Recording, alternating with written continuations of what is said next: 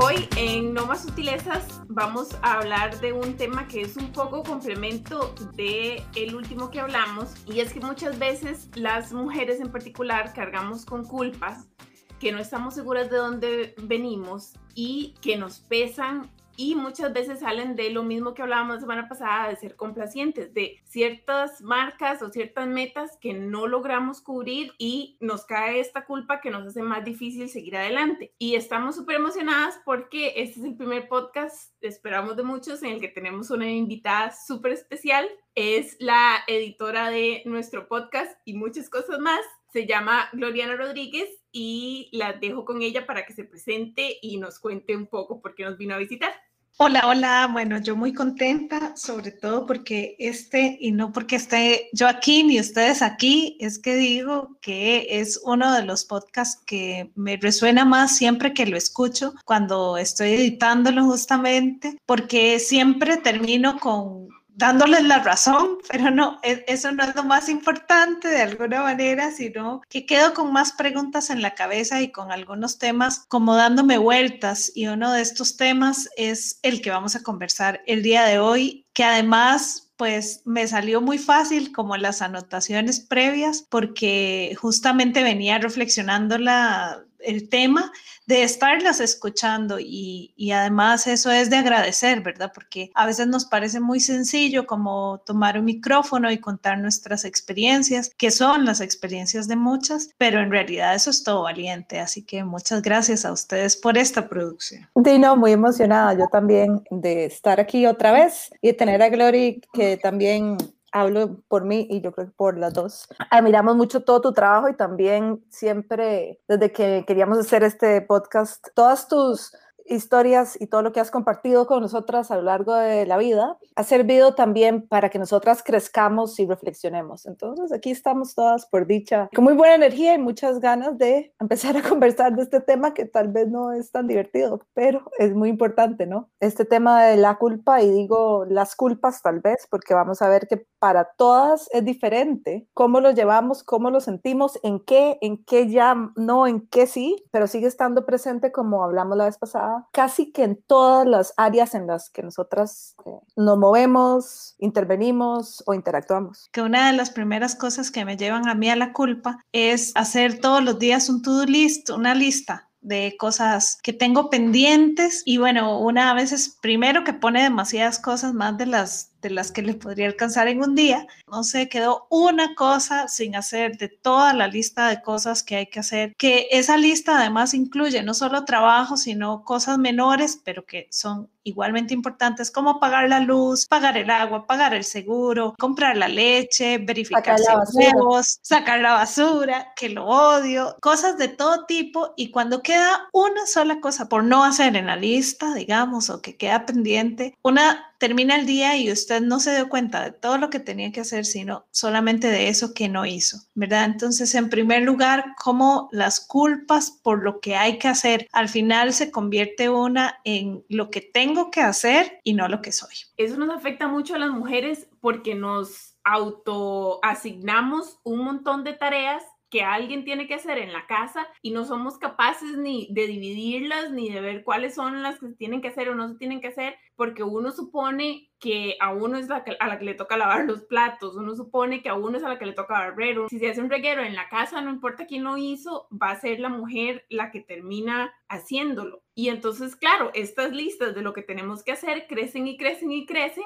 Y como en algún momento yo dije en un episodio, si hay alguna cosa de esa lista con la que no cumplimos, nos culpamos, nos sentimos terribles. Si hay alguna cosa de esa lista que un hombre llegue a hacernos, es un favor que nos está haciendo y él es fabuloso. Entonces no hay cómo ganar en esa lista de pesos que nos ponemos encima. Sí, es muy fuerte eso que decía Gloria antes, ¿verdad? Nos convertimos en lo que hacemos, no en lo que sabemos, no en lo que queremos, no en lo que compartimos, sino exactamente en lo que hacemos. Nos estamos fijando, bueno, sí, pero ¿qué hizo al respecto, no? ¿Y qué no hizo? Y eso, es muy fuerte. El valor, ¿no? Asignado a... Y lo pienso también en un espectro ya más, más grande, también, de que por a tal edad ya tenés que haber chequeado tantas cosas de esta lista mayor, digamos, de la vida, ¿no? Eh, con que has cumplido, ah, con que no.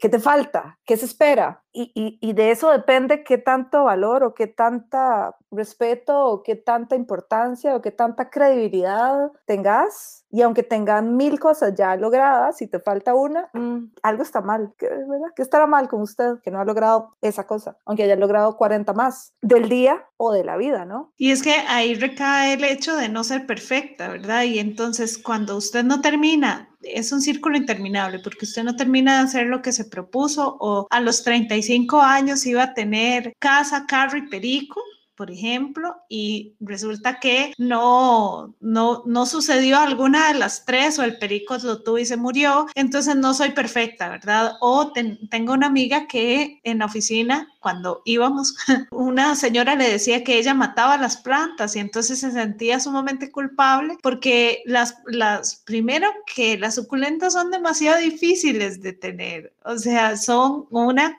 son un arte. Entonces, al final te terminas sintiendo que no sos perfecta, ¿verdad? Y empiezo a pedir perdón, no solo por lo que por lo que hago, sino por lo que no hago, ¿verdad? Entonces, como no soy buena cuidando las plantas, pido perdón ante todo el mundo porque no soy perfecta cuidando las plantas, ¿verdad? Y al final entonces volvemos a lo mismo, no importa lo que yo soy, sino cómo me ven y por cómo me ven, entonces yo empiezo a actuar, ¿verdad? Y ahí empieza el círculo vicioso de la insatisfacción que es infinito, ¿verdad? Como no termino esto y además como estoy desmotivada para hacerlo o no creo que soy capaz de hacerlo porque me lo han dicho siempre o porque simplemente se me mueren las plantas, esto es inacabable, ¿verdad? Y es una insatisfacción eterna en la que las mujeres nos invitan a estar siempre, y eso es algo que genera mucha culpabilidad, ¿verdad? O sea, que genera mucha inestabilidad en nosotras, ¿verdad? Y ocupa dentro de la lista de cosas para hacer, es como hoy no sentirme culpable de nada. A, veces es hasta una cosa más que tenemos que hacer. Sí, ahí tocas como de todos los nervios. Uno es este, el pedir perdón y este sentimiento constante de fui yo la que me equivoqué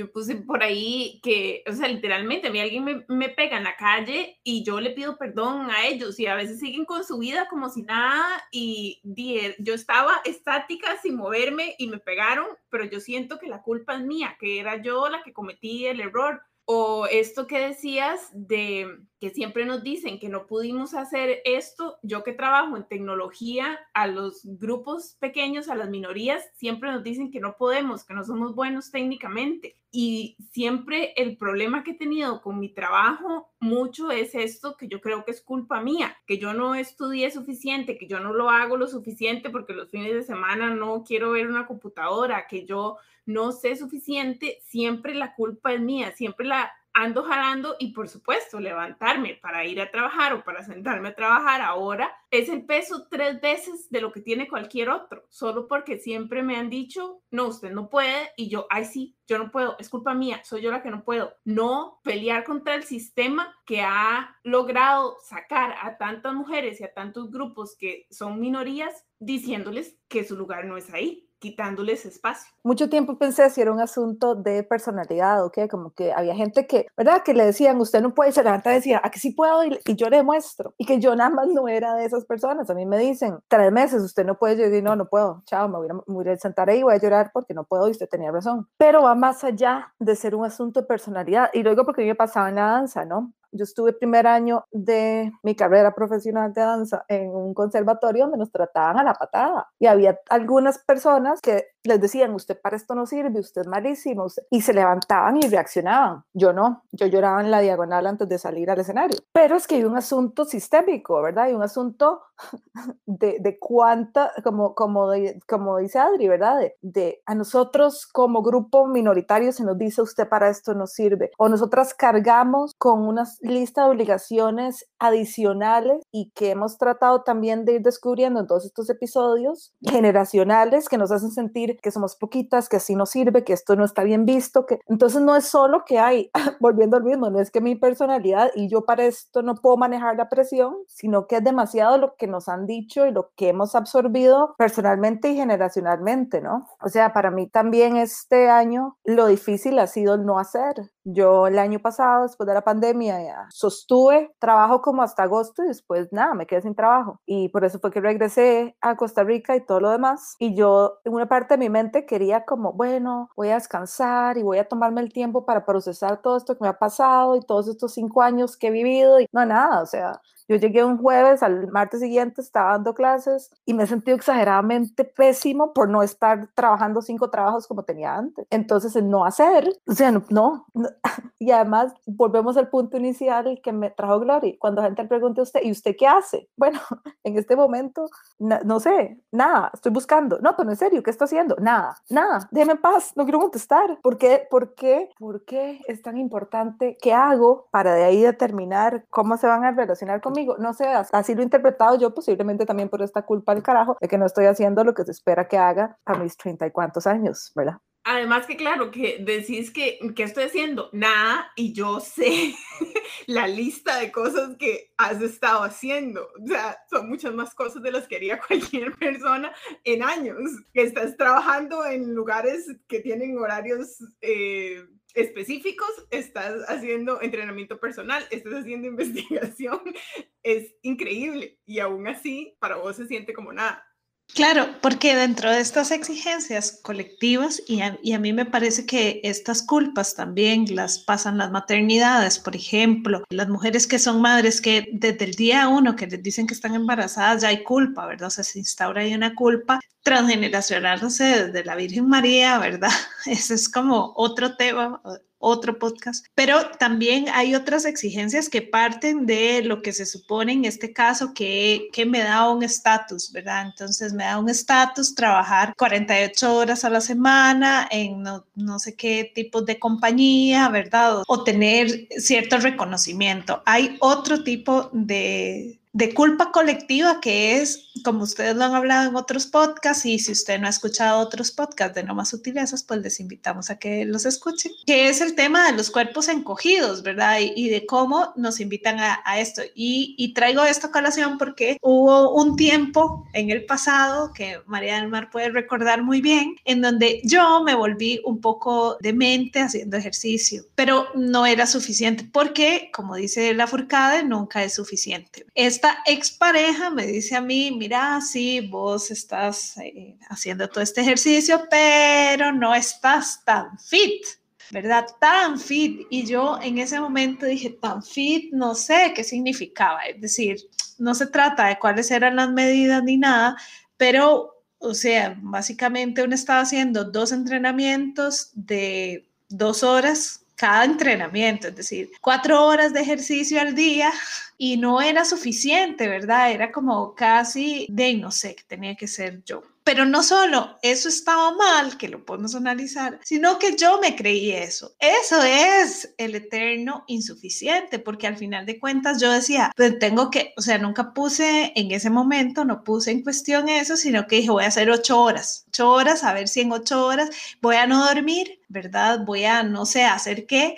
Y al final vuelvo a lo mismo, no soy suficiente. Y esto me recuerda de otro ejemplo que yo sé que ustedes tienen pendiente este podcast y este no es específicamente de cuestiones sexuales, pero María del Mar sí se va a acordar de esta anécdota cuando alguien enfrente nuestro dijo es que había dejado a su novia porque ella lubricaba demasiado. Y entonces una se pregunta, el punto no era lubricar, pero ¿qué significa lubricar demasiado? ¿Verdad? A eso una tiene, no sé, que medirse los CCs de lubricación para ver si es suficiente lo que, lo que pasa en tu cuerpo orgánicamente, ¿verdad? Pero, ¿qué es este sentimiento de culpa? Yo me imagino a esta chica que este tipo le dice que lubrica demasiado, el trauma total que se le hizo y la culpa tremenda que se le hizo, porque ¿cómo puedes controlar algo que orgánicamente tu cuerpo produce o en otras épocas que no produce? ¿Verdad? Porque también está la, la otra posición y para eso hay un montón de juguetes sexuales que está súper bien que se utilicen, pero ¿qué significa esto? Otra vez sobre nuestros cuerpos y la culpa por no lubricar demasiado o por lubricar de más. Yo cuando empezamos a hablar de estos temas de, de culpa, pensé en eso, en, en cuando empieza una a culparse por todo, básicamente. Y entonces yo me acuerdo de cuando una es una chiquita y le empiezan a decir, es que a una señorita no se le ven los calzones, una señorita no se sienta así, una señorita no dice malas palabras, una señorita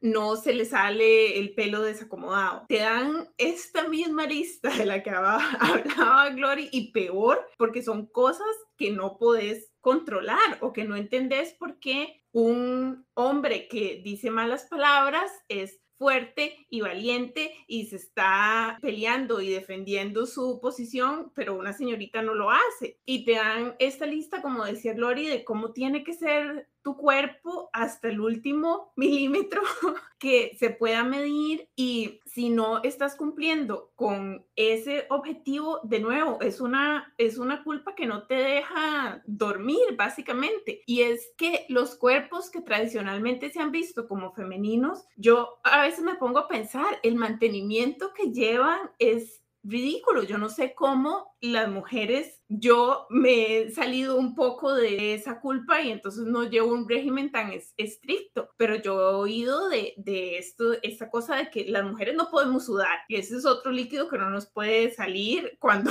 hacemos ejercicio, se sienten terribles y no pueden caminar dos metros sin ducha. Tiene que ser de cierto tamaño, ese es como la falacia más grande que nos vende absolutamente todo el mundo y cierto tamaño todo el cuerpo y cada parte. No podemos oler feo, no podemos tener un pelo que no sea en la cabeza y el de la cabeza tiene que ser de cierto estilo. Hay pelos lindos y hay pelos que no, esos no, esos hay que amansarlos, etcétera, etcétera, etcétera. Y lo muy vacilón es que todo esto que es parte mío yo lo que siento es culpa, es esta sensación de yo hice algo malo. Cuando yo nací con esto así y hay muchas cosas que no están sobre mi control. Yo no sé, yo creo que lo, lo he hablado con las dos en algún momento, ¿no? De, también como se, entonces, el momento donde no le pones demasiada atención a esto, entonces es que te descuidaste. Cuando tal vez estás cuidando un montón de cosas mucho más importantes, pero es, ah, es que se descuidó. Y eso, eso es terrible, ¿verdad? Esa expresión es terrible. También iba, iba a bullear a Adri y le, le, iba a vacilar de, de, que Adriana no se cuida porque sale a pasear a los perros en pantalón de pijama. Eso es un chiste, ¿verdad? De alguna otra vez que se, otra compa le criticó eso. ¿Cómo iba a salir a pasear a los perros en pantalón de pijama? O sea, tiene que cheñarse hasta para salir de la puerta. Porque si no, uno no pesca nada. Claro, porque al final estás viviendo dependiendo de la mirada del otro. Y esto se convierte en un asunto muy serio porque porque incluso, digamos, cuántas personas que su pareja, la relación de pareja no ha funcionado o que han tenido situaciones incluso, digamos, más violentas o que han, han tenido situaciones de abandono por parte de su pareja, y al final la culpa es, es, que usted se descuidó y tuvo que ir a buscarlo a otro lado, tuvo que ir a buscarlo afuera. Y es, al final es tu culpa, ¿no? Porque vos te descuidaste, porque vos dejaste de preocuparte, porque al final igual tu valor depende de qué estás haciendo, no de, no de quién sos. Y entonces nada de esto, por más que uno se pueda reír un poco, como siempre, nada de esto al final tiene consecuencias visibles, todo tiene consecuencias muy fuertes. Ahora que decís eso, estaba pensando en esta canción de Vicky Carr, ¿verdad? Las cosas del amor, en donde ella justamente lo que dice es esto, ¿verdad? Que, que es, que es la culpa, ¿verdad? Por haberlo descuidado en el amor y entonces que se va y, y, demás, ¿verdad? Que también esto es un, un, tema cultural, ¿verdad? Lo que estás diciendo, culturalmente nos enseñan a quedarnos atadas por miedo o por culpa o ambas a relaciones, trabajos, situaciones que ni nos hacen mejor personas ni nos hacen felices, ¿verdad? Y en este mundo en donde a veces la tiranía de la felicidad está fuerte, ¿verdad? Tienes que ser feliz, tienes que ser feliz, tienes que ser feliz. ¿Cómo vas a ser feliz si estás cargando un montón de cosas y un montón de culpas de cómo no te ves, de cómo no sos, de cómo parpadeas, de cómo manejas, de cómo, de cómo todo? Es decir, al final es la misma sociedad la que te empuja a ser feliz ¿verdad? Es la que te empuja a tener un montón de culpas. Es este doble discurso o esta doble cosa con la que manejamos siempre y culturalmente tampoco nos enseñan a lidiar con los errores. Es decir, si yo realmente no pude hacer algo en mi trabajo o no pude hacer algo en la casa o no pude hacer algo como persona, no es como, bueno, ¿qué voy a aprender de esto? ¿O qué voy a hacer con esto? Que no pude, que no me salió, que no sé, ¿verdad? Es como usted mujer, ¿verdad? Porque también por ahí empieza todo, usted tiene que poderlo todo y saberlo todo. Y nosotras en el fondo nos creemos esta historia de que todo lo tenemos que hacer. Y es muy injusto porque al final del día terminamos agotadísimas sin complacer a nadie porque no le quedamos bien a nadie y tampoco sin complacernos. O sea, al final de cuentas, el placer debería ser, pues, decir, de no pude hacerlo y listo, ¿verdad? Pero claro, una va trabajando en eso y en la culpa, pero la culpa es algo que está ahí como, no sé, como eternamente. Yo creo que muy metida por todas las ideas occidentales de la religión, ¿verdad? Porque en otras religiones o en otras propuestas filosóficas esto en realidad no existe. En el podcast casi no hemos tocado la religión y es un área tan grande. Yo, de hecho, yo fui súper religiosa hasta mis años de universidad. Yo iba a misa a 7 de la mañana los domingos, cruzaba la U para ir a misa de San Pedro. Aparentemente Glory también. Y lo que me a mí terminó echándome la iglesia fue el trato a las mujeres. No se me olvida, una mujer debe ser sumisa a su marido y una mujer básicamente no tiene valor, pero o sea, esa, esa idea de que sin un hombre yo no existía, yo no la podía oír más. Ese fue el, el acabose. Y definitivamente la religión occidental, una de las cosas en las que se basa es la culpa porque ni siquiera estás en este mundo para vivir tu vida, estás en este mundo para probar que te mereces ser feliz eventualmente. Y si no estás sufriendo, algo estás haciendo mal. Claro, y el objeto de culpa es el cuerpo. Y ahí empieza la visión jodida del cuerpo que tenemos, de, cómo se ve, de qué haces y de qué no haces con él, ¿no? Porque el cuerpo no, es visto como la posibilidad que tienes de experimentar la vida, sino que es también para domarlo, para, para someterlo, y es lo que te lleva a la culpa, es el objeto de la culpa máxima. Y de ahí todo mal, o sea, porque se relaciona con todo lo que estamos diciendo, ¿no? O sea, y con esta frase que, que Gloria ha dicho ahora y la ha dicho en otras ocasiones, de cómo entonces, por supuesto, cargar la culpa en el cuerpo. Pues sí, claro, si además te lo han, o sea, en el cuerpo es en lo que vivís, ¿no? Ahí cargas todo, ahí cargas tus experiencias positivas y las negativas. Eso es lo que te permite experimentar cosas positivas o negativas. Pero además, literalmente te lo dicen, que el cuerpo es tu objeto de culpa o de pecado, como quieran decirle. Sí, y esto es muy importante porque entonces al final, si usted carga todas estas culpas, usted se convierte en la responsable de llevar todas estas culpas, ¿verdad? Es como, como, casi como que su cruz es la culpa, ¿verdad? Desde Eva, o sea, desde la figura de Eva, nos culpan de absolutamente todo, o sea, desde la pérdida del pecado original, que ahora tenemos que gastar en ropa, por ejemplo, hasta de eso nos debemos sentir culpables. Y entonces al final, ¿cómo construís una sociedad en la que la mitad de tu gente se siente culpable por respirar casi? Claro, pero la otra mitad vive en su palacio de cristal que hemos construido con nuestro sudor, que no debería salirnos porque no nos hace atractivas, pero así lo hemos construido. El otro día me quedé atrapada en medio vuelo, venía para la casa en una tormenta y resulta y sucede que andaba con la regla y no andaba suficientes implementos para pasar varios días porque me dio la regla de camino. Y entonces yo primero me peleaba porque que si no fuera esa otra mitad la que menstrua, habrían implementos para menstruar en todos los baños, porque es incomodísimo. Y las menstruaciones no son una cosa estándar ellas vienen a visitar sin avisar. Y además, bueno, ya no tenía que hacer. Cuando llego al hotel, en el hotel tampoco hay implementos y busco en YouTube qué hacer si me viene la regla y no tengo que ponerme. Y entonces ahí ya la muchacha da especificaciones de qué se puede hacer, qué se puede usar, etcétera. Pero al final dice, puede que esto sea incómodo, pero eso las va a enseñar a no salir de casa sin implementos. Y a mí me llevó el carajo, porque tras de todo lo que había pasado, vengo a buscar ayuda y lo que hacen es culparme, decirme, es culpa suya por no estar siempre preparada. ¿Cómo me iba a sentir yo? Y esto es lo que hace el sistema. Esto es lo que hace la sociedad. No es que usted no está recibiendo la ayuda que merece, no es que usted no está, no le estamos dando el espacio que tiene, que necesita para crecer no, es culpa suya. Usted la que no está haciendo las cosas que tiene que hacer. Sí, es este tema exactamente de transformar la culpa en, entre comillas, responsabilidad, ¿verdad? Y al final lo que se está diciendo es la culpa. Sos, es, fue tu culpa, vos metiste la pata, vos fuiste la que no, lleva, no iba preparada, sorry. Pero así nos pasa con todo, ¿no? A cualquier padecimiento físico es su culpa. Usted va al médico porque se siente mal, tal vez que ya está estresada porque se siente mal o le está pasando algo, es su culpa. ¿Por qué no se cuidó? ¿Qué no hizo? Ah, ¿qué, qué,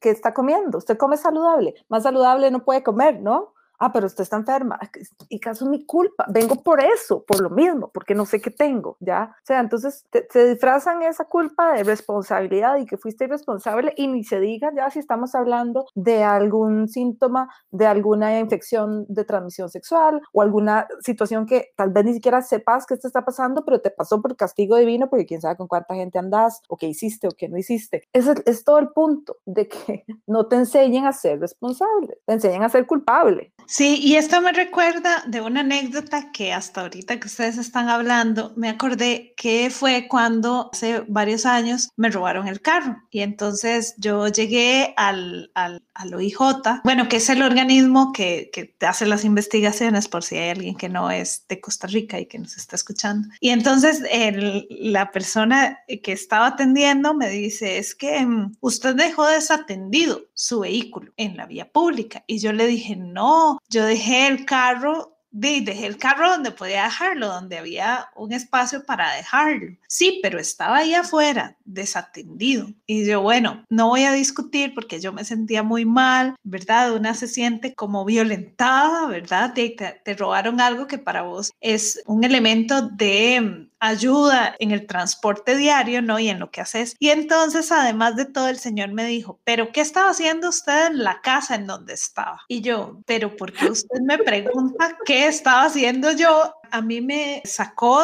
¿verdad? Como del momento, como cuestionándome que yo, una mujer joven, pues estaba bastante más joven, no podía estar donde estaba, ¿verdad? Y que además había sido mi culpa por dejarlo desatendido y por estar en un lugar que no era mi casa, ¿verdad? Porque qué estaba haciendo yo a altas horas de la noche en una casa que no era mía, ¿verdad? Y yo en el momento me sentía tan mal que dije, pero, pero, o sea, salí de ahí sintiéndome una cucaracha pensando en que efectivamente, si hubiera estado en mi casa, nada me hubiera pasado. ¿Verdad? Pero bueno, probablemente cuánta gente le han robado de, su, de la puerta de su casa, o sea, se han metido a la cochera y, o sea, eso era una tontería. Al final de cuentas, si usted no se quiere sentir, a veces no es una la que se siente culpable, ¿verdad? sino que me habían robado el carro, pero yo había sido la culpable por no estar en mi casa, ¿verdad? Que eso puede ser lo mismo de a las mujeres de eh, quedándose en su casa haciendo un par de huevos, nadie le dice nada, ¿verdad? ¿Para qué se queja del trabajo o para qué se queja de no deje de marchar porque por sí vagabunda que no tiene nada que hacer, ¿verdad? Eh, ve a ver si se le quema el arroz, cosas de este tipo que son muy dolorosas porque tal vez a nuestras mamás, nosotras tenemos otras oportunidades pero nuestras mamás, nuestras abuelas, que ellas sí tuvieron que vigilar el arroz y eso no es desprestigiar esa actividad, ¿verdad? Esa actividad era muy importante, le daba de comer a todos los seres que estaban ahí y ahora tenemos otras responsabilidades, pero es eso, son responsabilidades, no es mi culpa y si una persona llega que le robaron un carro, haga su trabajo, deje de cuestionar cosas que no tiene que cuestionar. No, y es que eso es lo típico, ¿no? O sea, usted le agreden sexualmente y le preguntan, pero usted qué andaba vestida, ¿Qué, cómo andaba, qué se puso, ¿no? yo conté esta historia ya en, un, en uno anterior y no pasó nada como disco rayado, aunque ya no hay discos y no se rayan, pero me preguntaron, pero usted se lo merecía. Solo creo que dos personas no me preguntaron eso. Entonces, o sea, te pasa desde lo más insignificante hasta lo más terrible que le puede pasar a alguien y te siguen preguntando, pero usted está segura que usted no se lo buscó. Y yo voy a, a contar una última historia, de nuevo, de algo que se puede ver más pequeño, pero resulta y sucede que una vez tuve una emergencia de ropa y tuve que comprar ropa. En el momento que me bajé a comprar la ropa, tampoco bajé la cartera de lo estresada que estaba. Y entonces mi chico de ahora tuvo que pagar por la ropa. Y compré unos pantalones que al madre no le gustan. Y yo siempre me sentí culpable de que el mae tenía que haber comprado los benditos pantalones y yo cada vez que me los ponía era una congoja porque al mae no le gustan. Y lo estoy sucede que en la pandemia me los puse un montón y son riquísimos porque son súper frescos y hacía un calor del carajo. Y un día llegué y le dije al mae, mira, la plata que pagaste por estos pantalones me han servido un montón aunque a vos no te gustan. Y el mae me contestó, yo pagué por esa vara. o sea, la congoja que yo cargaba con ellos y el otro ni siquiera se acuerda. Y esos son ese tipo de cosas que absorbemos porque nos las han dicho por el mínimo detalle o por cosas gigantes, como que te roben un carro, como que te agredan sexualmente, y la otra mitad de la población ni siquiera se acuerda, no es, no es un issue para ellos, como se quebró un plato, no es mi problema, ah, están sucios, tampoco es mi culpa. Se cayó el huila. ¿Quién es la mamá de ese chiquito? Es lo que dicen. No dicen quiénes son los papás de ese chiquito. Sí, eso es cierto. Yo, yo he pasado por esas cosas también de sobrepensar y sobrepensar y de repente no era nada o ya ni siquiera la otra persona se acordaba de lo que había pasado. Yo llevaba ocho meses pensando, ¿será que yo ese día qué hice? ¿Será que ese día no me lavé bien los dientes? ¿Será que ese día dije algo estúpido? ¿Será? Nada, o sea, nada. A esa persona o se le olvidó que no había contestado tal cosa o que, y yo aquí con 30 dramas en mi cabeza de qué había hecho yo para merecer el, no sé, la consecuencia que fuera, ¿no? Bueno, y finalmente yo quisiera compartir que para mí la culpa nos roba los sueños y la vida entera, ¿verdad? A mí se me puede ir la vida culpándome por por cualquier cosa, ¿verdad? Desde cosas grandes que significan estos dramas generales en mi cabeza, hasta cosas insignificantes de no, no había harina, como dice una amiga, iba a hacer un pan de banano y resulta que no habían bananos y no me había dado cuenta, ¿verdad? Porque habían mil cosas por hacer en la vida, pero no te diste cuenta que no habían bananos. Y la vida va más allá de ese banano que no te diste cuenta, va más allá de, todos esos sentires que, que nos dicen que son nuestra culpa. Como que la perra ladre en este momento. por ejemplo. No, de acuerdo. Son, eh, es igual que como hemos dicho siempre, ¿no? Todas estas cosas en realidad nada es pequeño, porque es exactamente lo que decís, ¿no? Te va robando los minutos y los segundos y la congoja. Y eso te impide, te impide tener visión para tus proyectos, te impide tener la energía para compartir, te impide tener la paz para disfrutar. Para mí siempre va ligado mucho a la vergüenza, porque entonces no es solo la culpa, sino, ay, qué vergüenza lo que no hice. Y ya se vuelve en una pesadez y en una cosa y por supuesto eso te va quitando todo, te va quitando la experiencia de, cualquier otra cosa, pero yo siempre lo he asociado con eso, como, como me avergüenzo, ¿no? O, o de lo que hice o de lo que no he hecho, entonces qué vergüenza, ¿cómo esta gente va a saber que yo todavía no he logrado tal cosa? Uy, ¿cómo esta gente X, ¿verdad? Se va a enterar que yo de verdad, en realidad, no logré esto, no logré entre comillas, ¿no? Avergonzarme de lo que he hecho o de lo que no he hecho, no es posible vivir felizmente ni compartir plenamente, ni crear, ni ser, ¿verdad?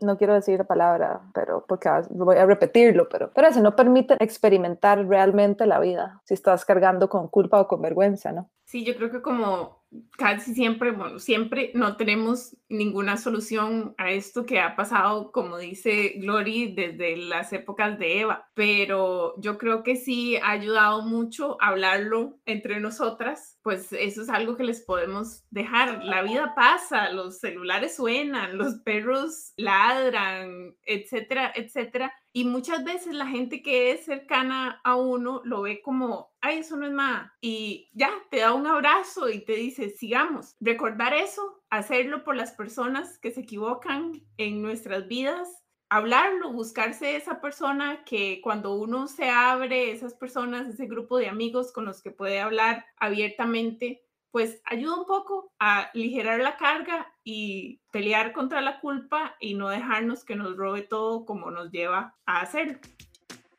Esto fue No Más Sutilezas. Nos pueden encontrar en Twitter y en Instagram como No Más Sutilezas. Nos pueden escribir a hola arroba Nos pueden mandar historias, comentarios, sugerencias. Muchas gracias. Chao. Chao.